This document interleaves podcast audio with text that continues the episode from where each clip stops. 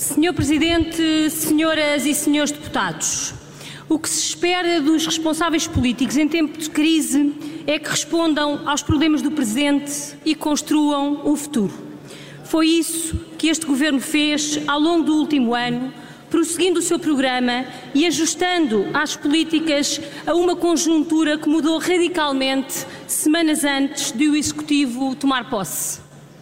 Quando em março o Governo tomou posse, a grande crítica feita pelos partidos de direita era que o Governo não estava preparado para responder à crise, para combater os seus efeitos e apoiar os portugueses, já que se limitaria a cumprir o seu programa sem capacidade para o ajustar à nova realidade que tinha tomado conta da Europa. Mas o Governo adaptou o seu caminho à realidade que vivemos. E entre os apoios diretos e as medidas de mitigação de preços, investimos 6,4 mil milhões de euros, o valor equivalente aos apoios de um ano de pandemia. E depois de uma vez mais termos respondido aos desafios que se colocaram, o discurso da oposição alterou-se, outra vez, e nos últimos meses repetem sempre as mesmas três teclas: que o governo está cansado, que o governo está sem rumo e que perdeu a capacidade de diálogo e negociação, dizem. Respondo com muita facilidade a estes três argumentos. Um governo, um governo alegadamente cansado conseguiu que o crescimento económico batesse mais uma vez todas as previsões nacionais e internacionais. Pouco depois de tomarmos posse, as previsões de crescimento económico eram de 4,9%. Hoje, estimamos que tenha sido 6,8%, mais 2 pontos percentuais. Um governo que dizem sem rumo garantiu, com o mecanismo ibérico, com a aposta nas renováveis, com o investimento que fizemos, que a oposição nas renováveis que a oposição critica há vários anos, que os portugueses estão entre os que menos sentem o aumento de energia em toda a Europa. Um governo que não saberia dialogar, mas que assinou um importantíssimo acordo de concertação social e o primeiro acordo salarial da função pública deste século, que dará previsibilidade e contribuirá para o aumento do peso nos salários no total da riqueza do país. Há uma razão para a oposição, principalmente a de direita, não querer falar de políticas e só falar da agenda mediática. É que sabem que, mesmo no clima instável que atravessa a Europa, o governo tem um rumo, está a executar o seu programa e mesmo a responder aos problemas sentidos pelos portugueses no seu dia a dia. Os problemas.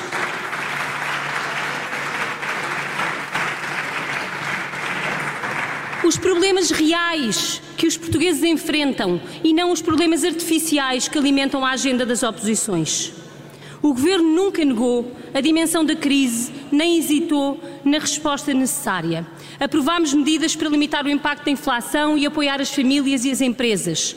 O programa Famílias Primeiro permitiu apoiar com mais de 2,4 mil milhões de euros o rendimento das famílias.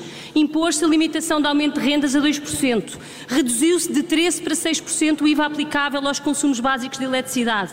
Permitiu-se a transição para o mercado regulado de gás e os apoios às empresas totalizaram um montante de 1.600 milhões de euros. Introduziu-se o mecanismo ibérico, instrumento temporário e excepcional permitiu aos consumidores poupar cerca de 20% na fatura de eletricidade.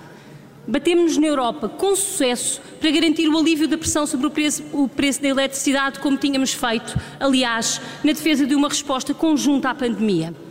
O Governo tem um caminho e fez aquilo que lhe competia, dar uma resposta ao presente sem nunca descurar, descurar o futuro.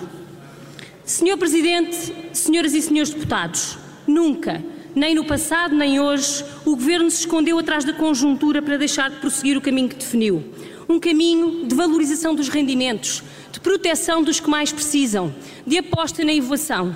Sempre conciliamos a emergência e o caminho estrutural que estamos a percorrer.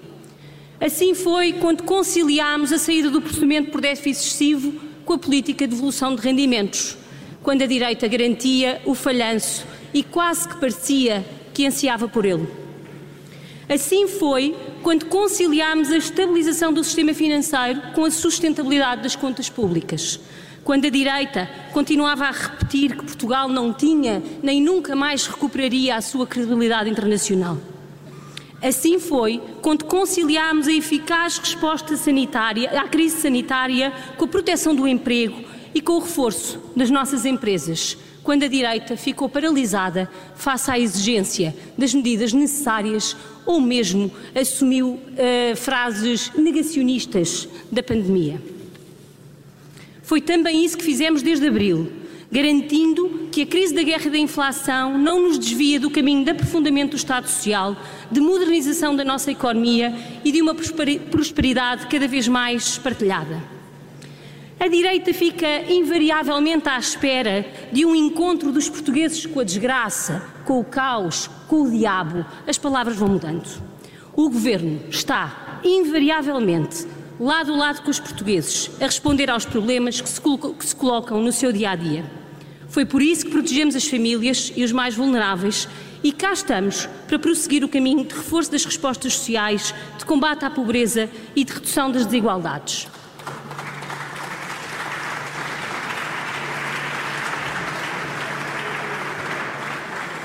Aprovámos o Estatuto do SNS e nomeámos a sua direção executiva porque sentimos que era necessário reforçar os instrumentos de gestão. Demos início à gratuitidade das creches, que até 2024 chegará a 100 mil crianças. Aprovámos a garantia para a infância para combater a pobreza infantil e que, em 2023, assegurará um apoio de 100 euros a mais de 155 mil crianças. E com a concretização dos investimentos do PRR, Vamos reforçar os cuidados de saúde primários com mais centros, 100 eh, centros de saúde. Vamos desenvolver as respostas de saúde mental. Vamos modernizar as respostas sociais e aumentar as vagas nas creches. E ainda faremos frente a um dos maiores desafios da nossa sociedade, a habitação, aumentando de 2 para 5% o parque habitacional público nos próximos anos. Apoiamos as empresas nestes tempos de crise mas prosseguimos também a trajetória de transformação estrutural para uma, uma economia que vê na inovação, na qualidade das relações laborais, nas qualificações das pessoas e na transição climática os seus fatores de competitividade, abandonando aquela corrida para o fundo nos direitos e nos salários que, que as bancadas da direita sempre defendem.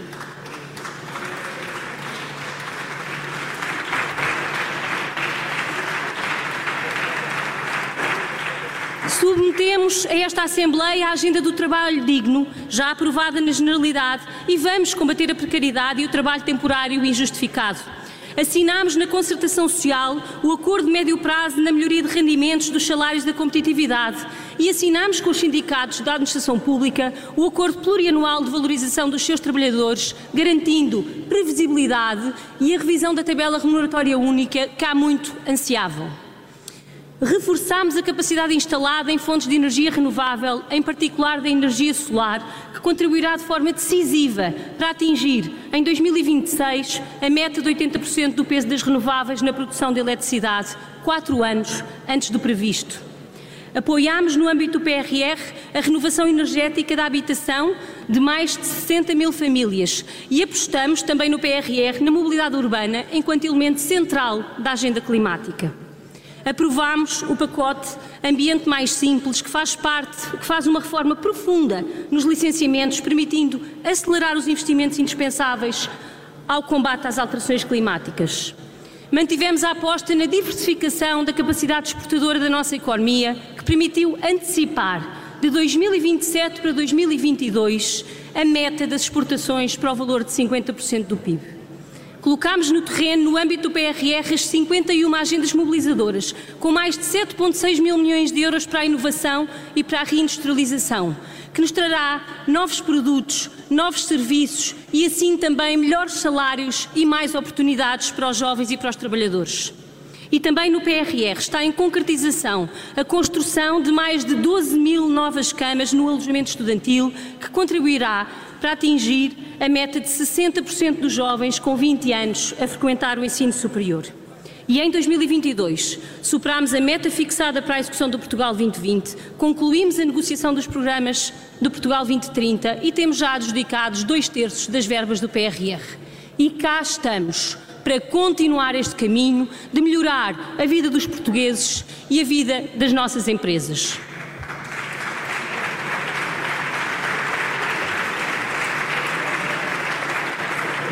Senhor Presidente, senhoras e senhores deputados, no meio de uma dupla crise de guerra e inflação, o Governo esteve focado no rumo que escolheu e continuou, continuou a melhorar a vida das pessoas e a preparar o país para o futuro. No fundo, é isto que explica que a oposição se concentre em apresentar uma moção de censura inconsequente, não apenas porque não passará, mas porque não convence ninguém, nem a oposição de direita. E tenha deixado a política e as políticas, o progresso e as respostas para o governo. É que enquanto a oposição garante, semana após semana, que o Governo está cansado e esgotado, nós mantivemos o, o rumo, a capacidade de diálogo e negociação, apresentando resultados no que conta verdadeiramente. Proteger as pessoas, recuperar a economia, fazer avançar o país. Poder-se-ia pensar que governar é mais cansativo do que simplesmente apontar o dedo e dizer que tudo vai mal. Mas afinal, onde vemos o cansaço, onde vemos o esgotamento? Aquilo que aqui vimos hoje é aqui onde vemos o cansaço e o esgotamento, é nas bancadas da oposição. A senhora Ministra tem de concluir. Vou terminar, Sr. Presidente. Não apenas, não apenas porque é, nas, porque é nas bancadas da oposição que vemos mais mudanças de liderança e de protagonistas, mas principalmente porque em política não há maior sinal de cansaço e esgotamento do que nada dizer, nada propor, nada querer debater.